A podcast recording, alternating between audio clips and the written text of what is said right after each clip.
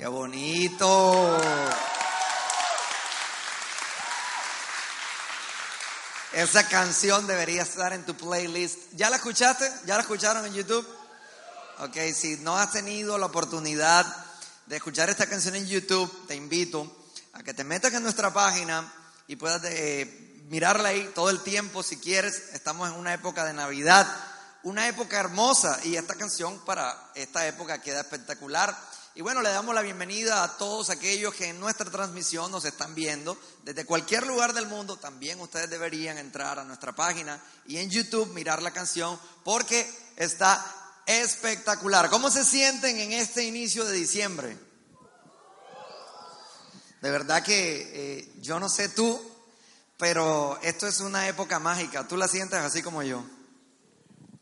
En nuestra ciudad en, nuestro, bueno, en nuestra ciudad. Yo no sé si en otras ciudades del mundo, de pronto tú no me entiendas esto, que lo ves por eh, cámaras, pero en nuestra ciudad, en Barranquilla, diciembre se siente. Sí, ¿ah? O sea, tú vas a otro lugar, bueno, de pronto en Estados Unidos también se siente porque hay nieve, pero pues digamos que en Sudamérica, no en todos los países hay estaciones, por lo tanto es posible que diciembre parezca como mayo.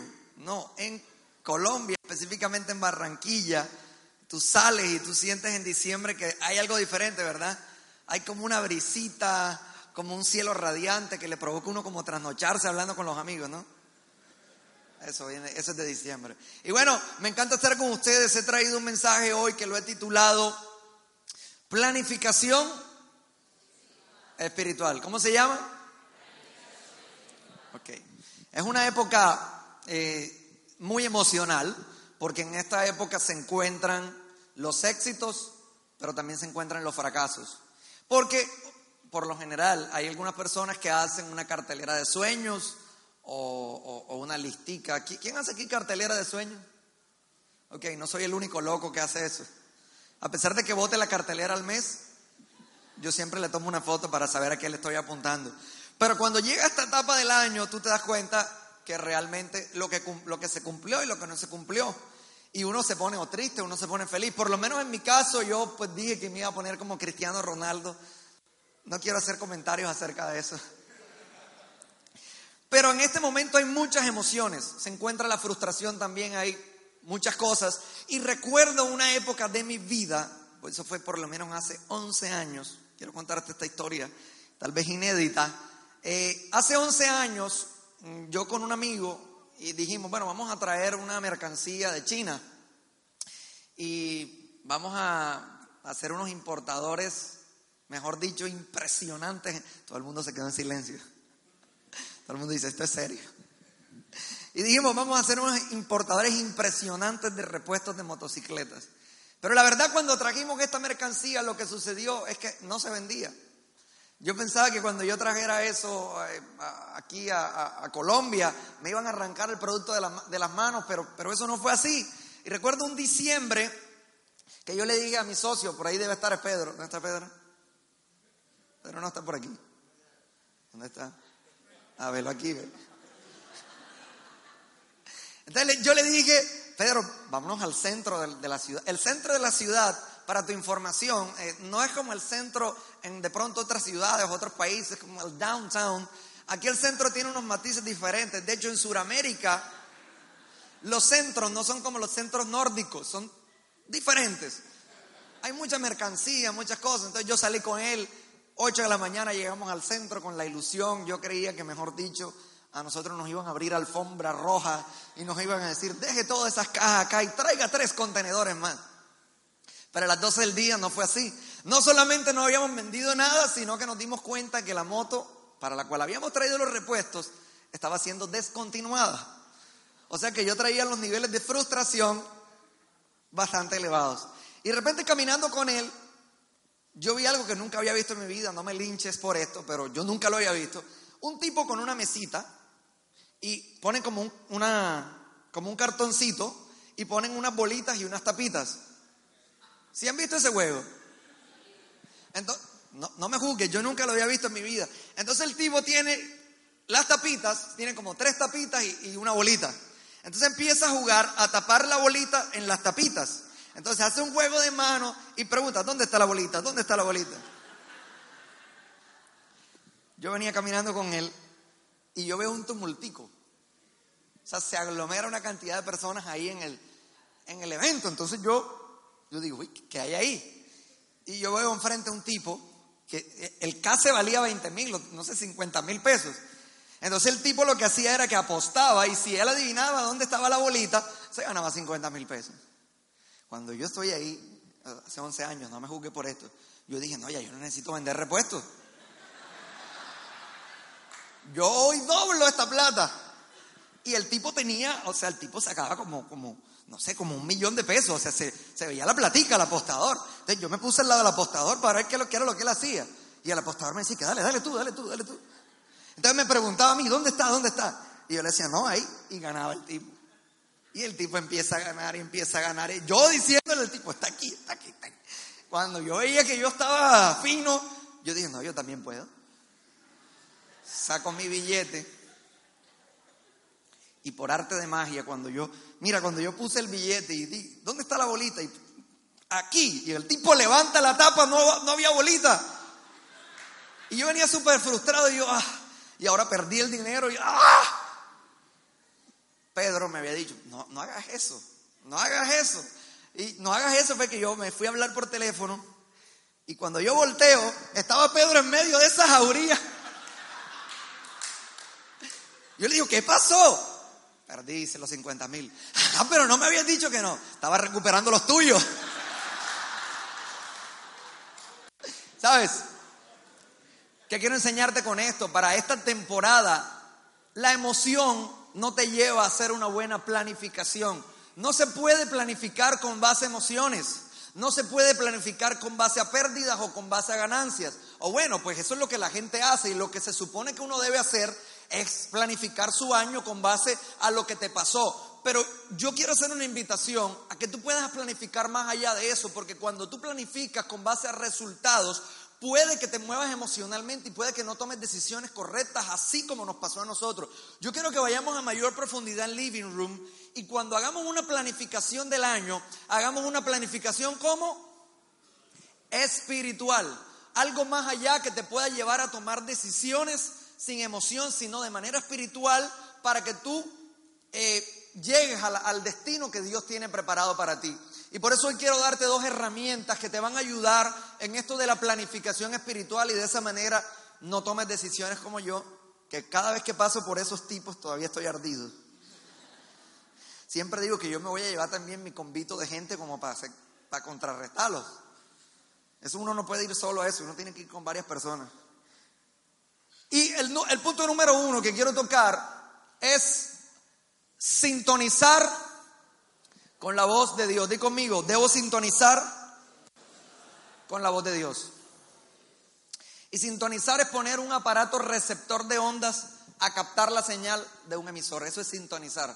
Y sabes, cuando hablamos de la voz de Dios, esto es algo complejo, porque la mayoría de personas no entienden que Dios habla. De hecho, hay personas que están aquí sentadas hoy conmigo mirándome en la transmisión que dicen, pero ven acá, ¿cómo así que Dios habla? Y tal vez tú eres de esos que estás sentado aquí, de pronto tú no crees mucho en Dios o estás más o menos creyendo, y cuando te hablan de que Dios habla, tú dices, ¿cómo así que Dios habla? Para la información de todos ustedes, Dios habla y Dios habla bastante y está interesado en hablarte. Y hoy me vine fino porque quiero enseñarte a cómo tú puedes escuchar la voz de Dios. Pero yo quiero ser un poco agresivo hoy porque no quiero enseñarte, pues obviamente uno cuando viene a una reunión de esta le dice, no, mira, que tú escuches la voz de Dios a través de la palabra, a través de, a través de una persona. Eso está bien, eso es, es muy válido. Pero yo quiero que hoy nosotros aprendamos para este 2019 a escuchar la voz interior de Dios sin necesidad de tener una Biblia en la mano. Porque hay momentos donde no vas a tener una Biblia en la mano o cuando abres la Biblia, la Biblia no te va a dar la respuesta que tú estás buscando porque la Biblia no da nombres de personas con quien nos vamos a casar. O la Biblia no da unas informaciones precisas como direcciones o cosas así. O sea, no, no, no. O sea, necesitamos escuchar una impresión en nuestro corazón que nos permita tomar las decisiones. Y yo te quiero enseñar acerca de eso hoy. Y quiero que leamos un pasaje Dice Mateo 13:3 y les habló, están hablando de Jesús, y dice, y les habló muchas cosas por parábolas diciendo, he aquí el sembrador salió a sembrar. Pásalo por favor. Y parte cayó entre espinos y los espinos crecieron y la ahogaron. Pero parte cayó en buena tierra y dio fruto al 100, 70 y 30 por uno. Pásalo. El que fue sembrado entre espinos es el que oye la palabra, pero ¿qué? ¿Pero qué? ¿Y qué más? El afán de este siglo y el engaño de las riquezas ahogan la palabra y, hace, y se hace infructuosa. Mas el que fue sembrado en buena tierra, este es el que oye y entiende la palabra y da fruto y produce a 170 y a 30 por uno. ¿Sabes que cuando yo estaba organizando este mensaje, yo pensé en Living Room. Yo dije, Dios, yo quiero hablar una palabra que le sirva a la gente de Living Room. Porque quiero decir algo que realmente te llegue a ti y tú digas, oye, realmente eso es para mí. Y cuando yo estaba analizando esa palabra, eh, eso que estaba pensando, se me ocurrió esta palabra. Y quiero hablarte de dos cuadros. El cuadro número uno lo quiero pintar aquí. Y es el cuadro del receptor. Levanta la mano los receptores. Ajá, ¿y el resto qué son? A ver, receptor. Ustedes son los receptores, sí. ok, ahora sí. Listo. Nosotros somos los receptores. Y en este pasaje los receptores son la tierra. Dice la Biblia que el sembrador salió a sembrar la palabra y la palabra cayó en diferentes tipos de receptor, es decir, en ti. Y digamos que en ese pasaje hay muchos problemas de recepción.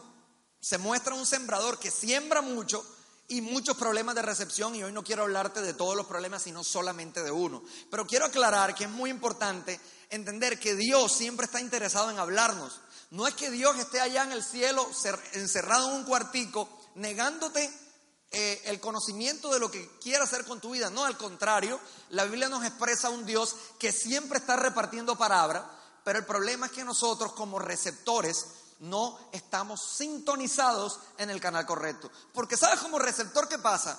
Sabes que cuando uno está escuchando la radio, ¿sabes qué hace uno? Uno cuando está escuchando la radio, uno hace lo que le da la gana.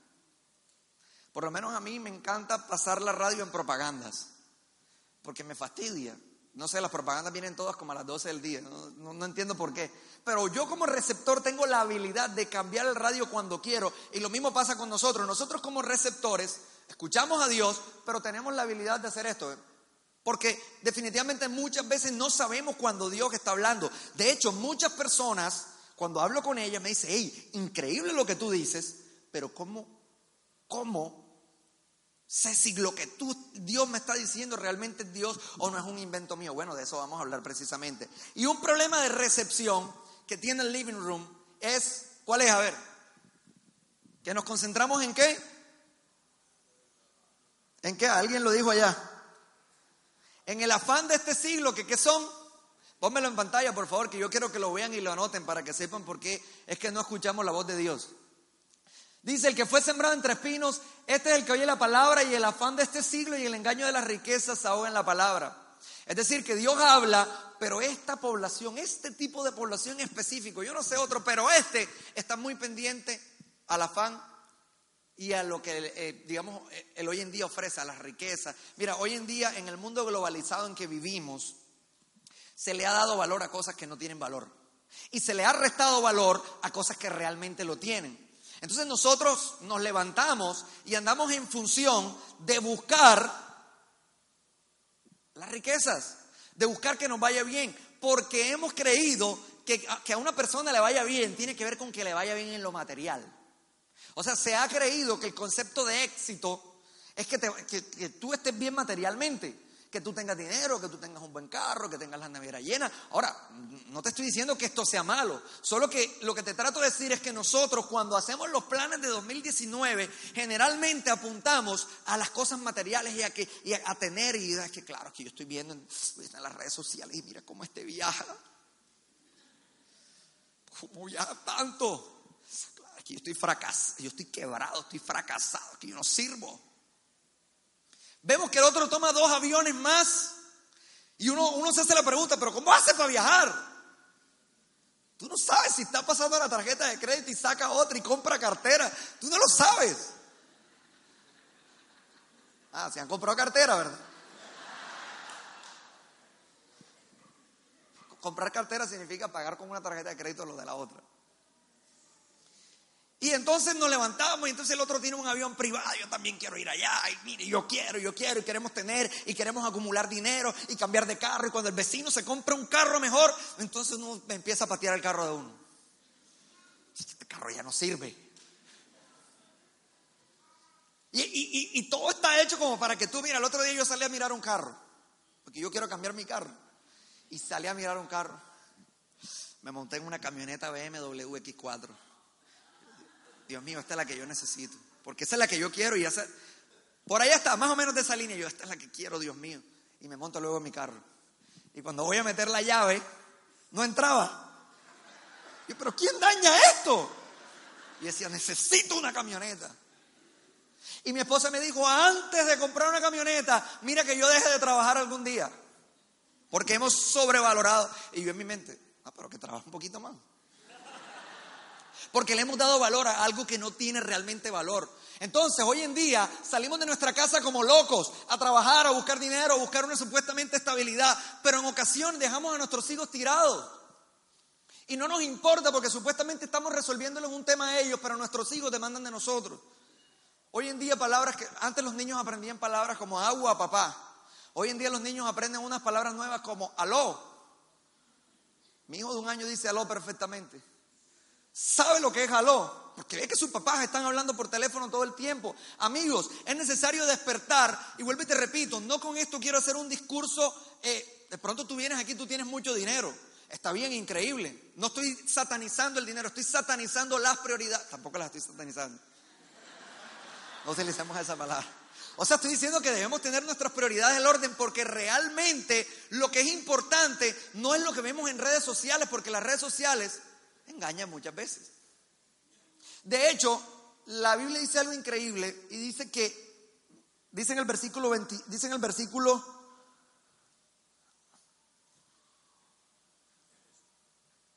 22, ponme el 22 por favor, dice, el que fue sembrado entre espinos, este es el que oye la palabra, pero el afán de este siglo y el engaño de las riquezas ahogan la palabra y se hace infructuosa, más el que fue sembrado en la tierra, este es el que oye la palabra ok, quiero decirte que el que dice que, fue, que, es infructuosa, pero la gente cree que lo que es infructuosa es la semilla, es decir, que cuando la semilla cae en la tierra incorrecta se vuelve infructuosa, pero en la traducción original no están hablando de la semilla. En la traducción original lo que están diciendo es que cuando la semilla, es decir, cuando la palabra de Dios llega a una tierra, es decir, a un receptor, y el receptor está distraído con los afanes de la vida, el que se vuelve infructuoso es el receptor, o sea tú y o sea yo. Ahora, cuando hablamos de fruto, ¿qué fruto? Dice Romanos, yo creo que miremos Romanos, Romanos 14, 17 dice, porque el reino de Dios, ¿sabes que cuando el pasaje del sembrador lo están, lo están expresando, están tratando de explicar lo que el reino de Dios es? Y dice, el reino de Dios no es ni comida ni bebida. Es decir, que si yo te lo, le, le hago una traducción cotidiana al hoy en día, el reino de Dios no son tonterías, amigo. El reino de Dios no son cosas desequilibradas. El reino de Dios dice es justicia, paz y gozo en el Espíritu Santo. Y cuando habla de justicia, habla de la posición que nosotros tenemos en Cristo. Cuando habla de justicia, habla que el reino de Dios consiste en que tú comprendas que Él no está enojado contigo. Que tú comprendas que Él es un padre y Él es un padre bueno. El reino de Dios consiste en que entiendas que Dios no está interesado en demandar cosas de ti sino ofertarte cosas a ti, porque tienes un estatus de hijo. Y no solamente eso, sino que dice que el reino de Dios, aparte de justicia, es paz. Y cuando la palabra paz está en el original, el original es el griego eirene.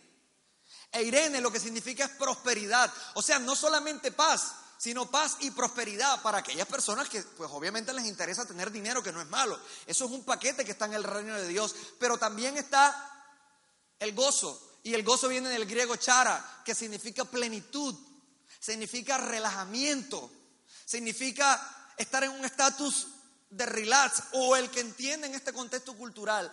Si tú lo traduces, traduces, es la palabra bacanería. Estar en la bacanería total, amigo.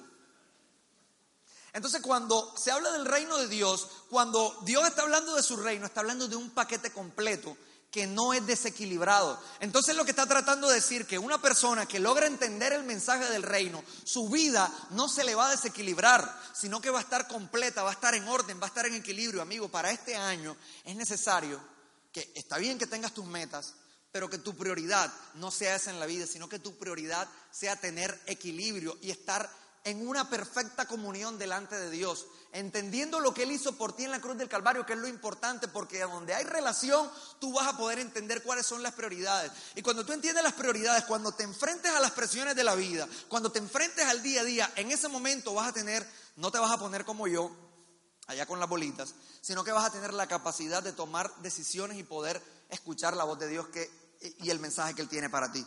¿Estás conmigo? ¿Está ahí? Hay un cuadro número dos. El cuadro número dos es el emisor. ¿Sabes? Yo por algunos años creía que Dios me hablaba. Y yo decía, sí, es que Dios me estaba hablando. Pero si yo te contara las barbaridades que yo escuchaba de Dios, tú enseguida sabrías que no es Dios. El asunto, el asunto es que por más de que tú quieras escuchar la palabra de Dios en una Biblia, Tienes que empezar por entender la Biblia primero y leerla alguna vez en tu vida. O sea, cuando te hablo hoy y quiero que tú sintonices con la voz de Dios, no quiero decirte que no leas la Biblia. Al contrario, va a llegar un momento en donde tú no vas a necesitar la Biblia en el día a día, como ahí en el bolsillo para que Dios te hable, sino que vas a empezar a escuchar la voz de Dios de manera interna, pero antes necesitas comprender lo que la Biblia dice. ¿Por qué? Porque si tú no la comprendes, en este mundo en el que vivimos hay demasiado ruido. O sea, escuchamos demasiadas cosas y realmente vas a confundir lo que es la voz de Dios porque vas a confundir la voz de Dios con la voz de tu conciencia. Y no se trata de que tú confundas la voz de Dios con la de tu conciencia porque eso te hace errático. La idea es que tú comprendas y entiendas cuándo es Dios el que está hablando y solo lo vas a entender cuando tú puedas entender a Dios según la Biblia. Y cuando tú lees la Biblia de manera correcta, te das cuenta que Él es un Padre bueno. Por lo menos cuando yo antes escuchaba a Dios, yo solamente escuchaba a Dios supuestamente a Dios, Él demandando cosas de mí. Porque es que así vemos a Dios, vemos a Dios como el rector de un colegio. No tengo nada contra los rectores de colegio, así aquí hay perdón. Pero uno cuando es estudiante y viene el rector, uno, uno camina pianito. Pero Dios no es el rector, Dios, no, Dios es tu papá. Y cuando yo veo a mi hijo, lo último que yo pienso cuando yo, yo llego a casa es preguntarle, ¿cómo, ¿cómo se portó hoy? Yo lo que hago es revisarlo. Que no me le hayan hecho nada. Que no se haya golpeado. Porque me interesa a Él. Mira, cuando yo entendí que Dios era un Padre, cuando yo entendí que yo era justo delante de Él, por su gracia y su favor, inmediatamente lo que empecé a escuchar de Dios fue diferente.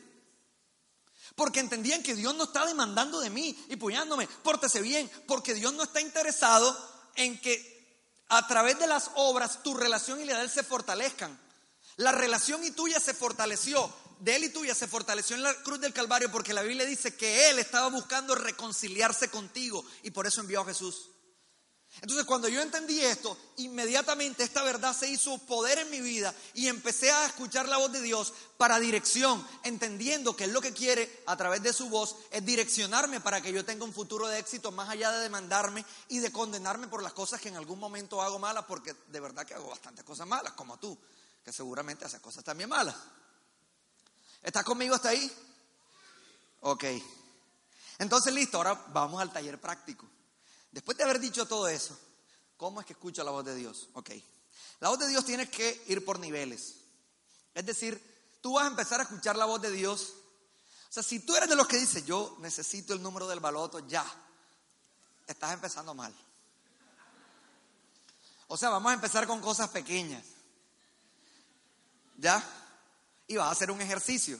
El ejercicio es el siguiente. Esto te va a servir para el año que viene. Mira, a mí me ha servido mucho.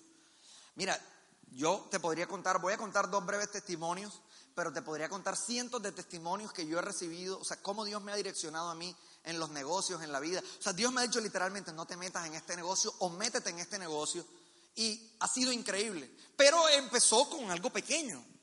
Hace, y Dios me habla a mí hace muchos años, pero hace un tiempo para acá Dios me viene hablando más. ¿Cómo funciona esto? Funciona con una voz interior. Funciona como cuando tú sientes que hay un pensamiento dentro de ti pero que no podría venir de ti. Entonces, recuerdo que alguien una vez me dijo, mira, tú necesitas afinarte y decirle, Dios, háblame con cosas pequeñas. Y yo hice eso. Resulta que un día fui a playa y normalmente en las playas, voy a hacer este rápido, en las playas normalmente uno cuando paga en la orilla de la playa, en Colombia te venden en la orilla de la playa, tú pagas y el tipo que, al que tú le pagas, él se lleva el dinero y te trae el vuelto.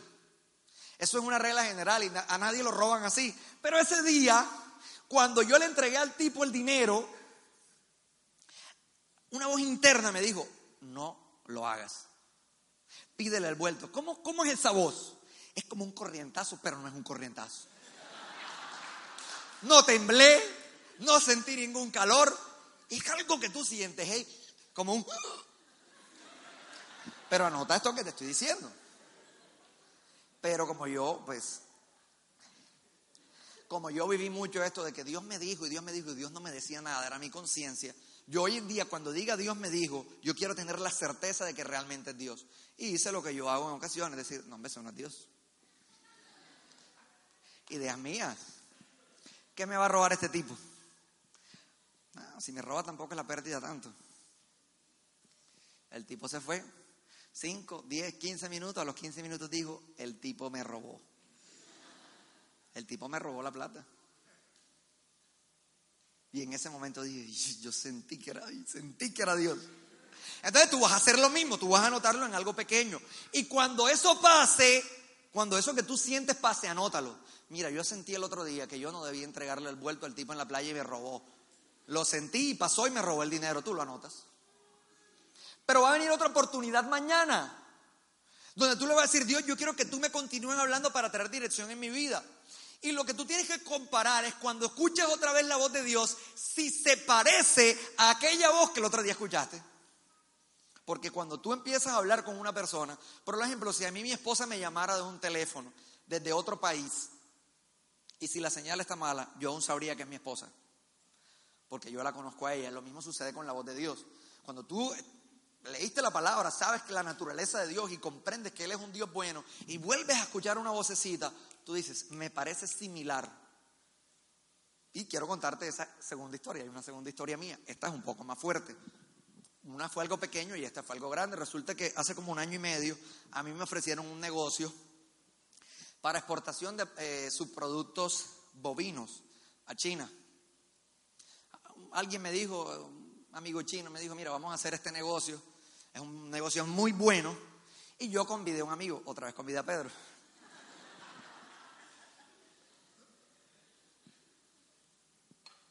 Tiramos los números, eran unos números perfectos, era un negocio muy bueno, muy rentable. Y yo le dije, no, Pedro, vamos. Y fue algo complicado porque el negocio es difícil, o sea, no es un negocio fácil. No vayas a creer que tú entras y no, no, no, eso era enredado, o sea, tenía un nivel de complejidad, pero obviamente así era la, compensación, pero el nivel era complejo. Y Pedro lo cogió, luchó el negocio, o sea, hizo unas hazañas que cuando Pedro logró eso, yo dije, no, esto es de Dios. Porque era muy difícil hacerlo y Pedro logró que se abrieran unas puertas tan, tan, tan, tan. De hecho, nos hicieron un primer despacho. Pero como no teníamos una planta adecuada para poder procesar el producto, dijimos, no, eh, dile al tipo que espere 15 días. Y ahí no espera nadie. O sea, nadie te va a esperar, pero el tipo dijo que sí. Y en esos 15 días nosotros empezamos a organizar el tema de la planta y tal. Y yo estaba muy motivado y llegué a mi casa un día. Y me dice mi esposa. Vos de esposa, vos de esposa espiritual, que da más rabia. Ya tú le preguntaste a Dios. Yo como que está tipa, ¿qué? Mujer de poca fe. Así que si ya le pregunté a Dios, yo me puse bíblico. Yo me puse a justificar con la Biblia lo que yo estaba haciendo. Dios dice que yo camine, que Él va conmigo. Levanta tus manos ahí donde estás. Que así como Josué, cuando el río Jordán, que uno tiene que poner los pasos, mi amor, uno tiene que caminar y el río se abre. Pero nada, yo, yo dentro de mí sabía que lo que ella estaba diciendo tenía algo de verdad. Porque yo vendía sintiendo la misma picazón que sentía acá. No es que Dios me haya dicho, Andrés, Andrés. No, no, la misma cuestión. Mira, yo recordaba el tipo que me robó. Se llamaba Pequeñín. Yo recordaba a Pequeñín y decía, huele a Pequeñín.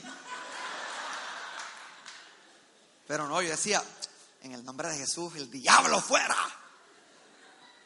¿Cómo es de Dios, Dios mío? En nombre de Jesús voy con todo. Pero nada, no podía. es la semana que en, dos años es la semana más agonizante que he tenido. Por eso que sentía. Yo decía, Dios mío, pero si, si esto es de bendición, yo me siento mal. O sea, yo me siento como acoquinado, como agobiado. Era lunes. El miércoles yo tuve un sueño. En el sueño estaba el lugar donde íbamos a hacer la planta de producción y había un árbol en el sueño. En el árbol había un tipo abrazado y este tipo tenía el aspecto de un tipo con un gorro alto y una ropa de Estados Unidos harapienta. En ese momento en el sueño yo reconocí que era el tío Sam. El tío Sam es este personaje. Este personaje que van a ver en pantalla. Es. ¿Sí, ¿Sí reconocen al tío Sam? Ok, para mí, no sé para ti lo que significa el tío Sam, creo que es irrelevante porque el del, sueño fui yo. Para mí el tío Sam significa Estados Unidos. Significa riqueza, significa eh, el imperio yankee en todo su esplendor. Y nadie quiere ver el imperio, bueno, algunos que lo querían ver, yo no quiero ver el imperio yankee en un negocio mío carcomido. Yo preferiría ver la imagen del tío Sam limpiecito. No quiero ver al tío Sam en un negocio en dólares muerto porque no me causa buena espina. Cuando yo vi al tipo así muerto, así como calavérico, yo me levanté y yo dije, Dios mío, ¿esto qué es? No, no, no, no, no, no, no. El sábado yo me reuní con Pedro y yo le dije, Pedro, yo no voy a ese negocio. Yo no le había dicho el sueño, creo que no se lo dije. Yo me quedé callado porque yo no ando diciendo, es que Dios me dijo. Yo me quedo calladito. Yo, yo dije, hey, si, si este negocio es para mí, para mí, en algún momento vendrá otra vez pero yo no puedo sentirme en esta agonía. Yo no sentía, yo le dije, Pedro, yo no siento que, no siento que la cuestión es por ahí. Pedro me dijo, hey, si tú no sientes, no vayamos, dale, vamos a meterle el freno de mano. Y listo, le metimos el freno de mano ese día, no lo hagamos. A las dos horas yo me senté en un Juan Valdés, me tomé un café y yo dije, vamos a revisar quién es el tío Sam. Y me, me escribí quién es el tío Sam. Búscalo en Google, tú te darás cuenta quién es el tío. Yo no sabía quién era. dice que el tío Sam es una empresa gringa que por allá en los años de 1800 le proveía de carne bovina al ejército norteamericano. La empresa se llamaba Uncle Sammy y los del ejército empezaron a llamarle Uncle Sam.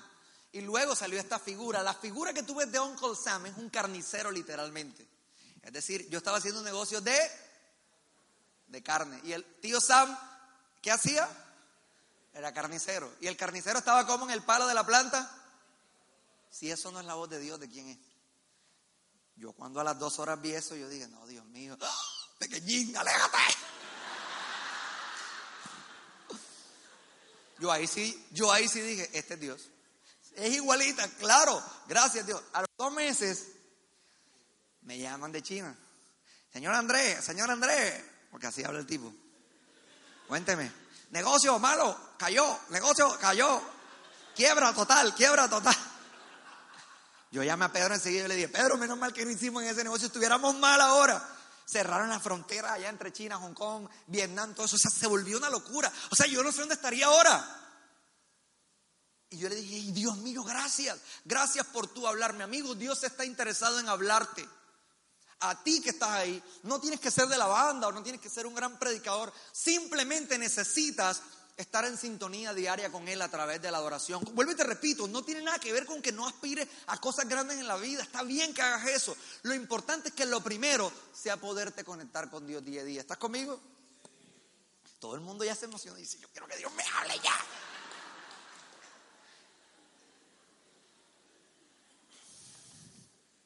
Número dos.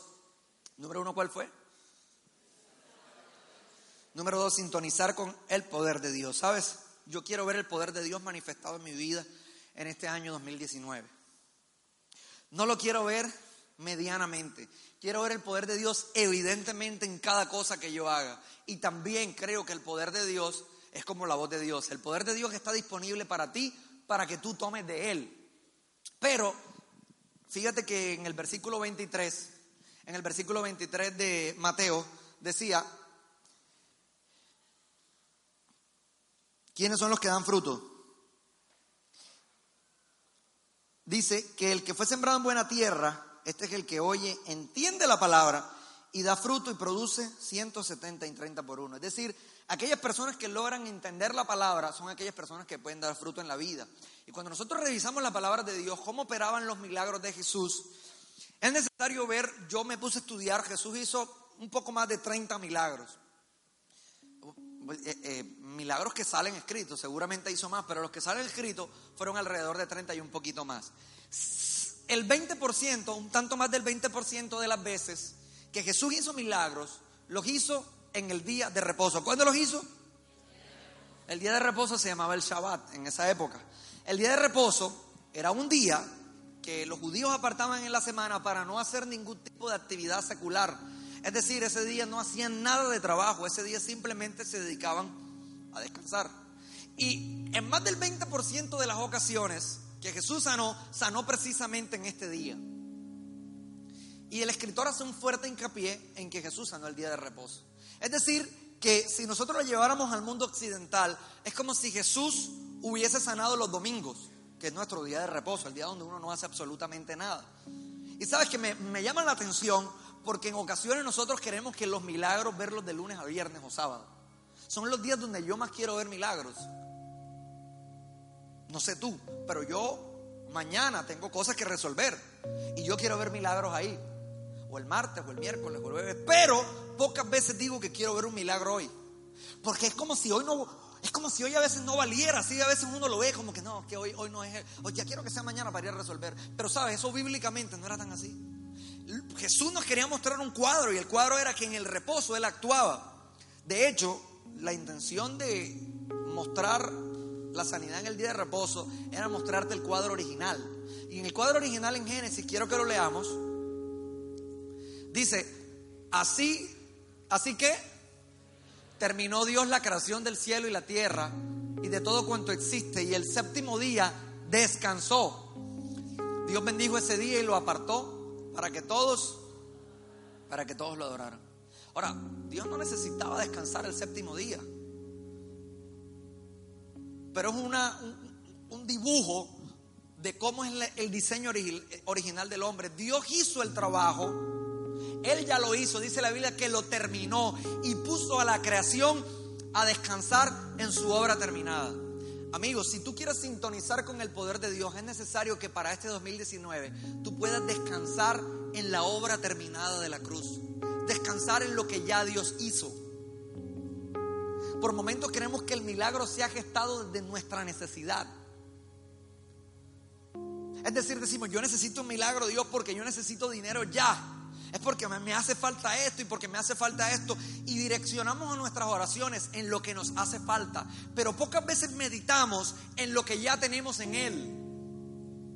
Este 2019 es para que tú medites día a día en lo que ya tienes en Cristo, en lo que Él ganó en la cruz del Calvario para ti, en la vida del reino que ya está dada y destinada para ti. ¿Sabes? Y por momentos, cuando nosotros escuchamos esto acerca de que para recibir eh, es necesario sintonizar y estar en reposo. Uno dice, sí, sí, sí, sí, sí. Déjame resolver lo que yo tengo que resolver, porque tengo cosas que resolver. Y cuando yo tenga tiempo, cuando yo tenga paz y cuando yo tenga reposo, entonces ahí sí yo como que me conecto y me sintonizo con el poder de Dios. Yo lo he hecho. Yo he dicho, no, es que estoy ocupado ahora, pero déjame, yo me organizo y cuando me organice, entonces ahí sí sí quiero servir en living room, pero es que ando ocupado, pero déjame, yo organizo el tema y cuando ya yo esté más calmadito, entonces yo ahí voy. Y vamos postergando lo que realmente es importante, porque amigo, un milagro de Dios puede potenciarte lo que no hiciste en 10 años. Y sabes que las presiones y el reposo pueden coexistir. Porque si tú pretendes estar en un estatus de paz cuando no tengas nada, ese día va a llegar. Tal vez metemos el cajón tuyo aquí el living room y te velamos aquí y ese día sirve y te ponemos la camiseta. No va a existir, amigos. Siempre va a haber, siempre va a haber presiones, porque el progreso viene con presiones en cualquier área. O, si tú quieres tener hijos, ¿tú qué crees que los hijos que se crean solos? Tienes que trasnocharte. Eso hace parte de la vida y, tienes que disfrutarlo y también darle duro el trabajo y servir y todo y estar bien y estar en reposo. por algo me encanta el Salmo 23.5 porque dice, aderezas mesas delante de mí en presencia de mis angustiadores. El que escribe el Salmo expresa la posición de un host y un huésped. Pone a Dios como si Dios fuera un anfitrión y te pone a ti como si fueras un huésped. Y dice la Biblia que Dios te prepara la mesa en presencia, no en ausencia de tus angustiadores. Es decir, en presencia de las presiones, en presencia de escasez, en presencia de cuando todo está de pronto al revés a lo que tú estás esperando. En ese momento es donde Dios te dice, hijo, yo quiero que tú te sientes conmigo a la mesa y que comas del banquete que yo tengo para ti. Que el banquete en general es un banquete espiritual, donde tú te nutres con Él y cuando tú te nutres con Él sabes lo que tienes que hacer. Y en ese momento es donde tú empiezas a recibir el milagro, cuando tú estás en sintonía, comiendo el pan de vida, comiendo lo que en la obra de la cruz hizo por ti, es decir, entendiendo que en la obra de la cruz está nuestra victoria, está todo lo que necesitamos. Cuando tú te concentras en eso, tus enemigos pasan a un segundo plano. Y sabes que contextualmente en la época los enemigos no podían tocar al huésped. Primero tenían que hablar con el anfitrión, no podían ir, ah, que este tipo me debe una plata a mí. Entonces yo se la voy a ir a cobrar. No, tenía que hablar con el anfitrión. Y la última parte me encanta porque dice que en mi cabeza con aceite. Se ungía la cabeza del huésped con aceite diciéndole, bienvenido eres. Y le ponían la copa a rebosar. Tú sabes cuando uno le pone la copa a rebosar, ¿qué significa? No te vayas. Cuando tú estás en una fiesta, ¿qué es lo que te hacen para que no te vayas? Tómate la última. Sí pasa, ¿no? Tómate el último vino. ¿Sabes? El host le decía al anfitrión, no te vayas. Ese host es Dios, Él está aquí y te dice, hijo, quédate sentado a la mesa. Por algo Efesios 2.6 nos pone a nosotros, dice que nosotros estamos sentados en los lugares celestiales con Cristo. Es decir, el cuadro tuyo en el mundo espiritual es sentado compartiendo la herencia con Cristo. Es decir, Dios quiere que tú te sintonices con el poder de Dios mirándote en el cuadro correcto. Y el cuadro correcto no es tu necesidad. El cuadro correcto no es lo que te falta. El cuadro correcto no son tus fracasos. El cuadro correcto es la imagen que está pintada en el reino de los cielos de tú triunfando a la diestra de Cristo. Ahí está, ponte en pie.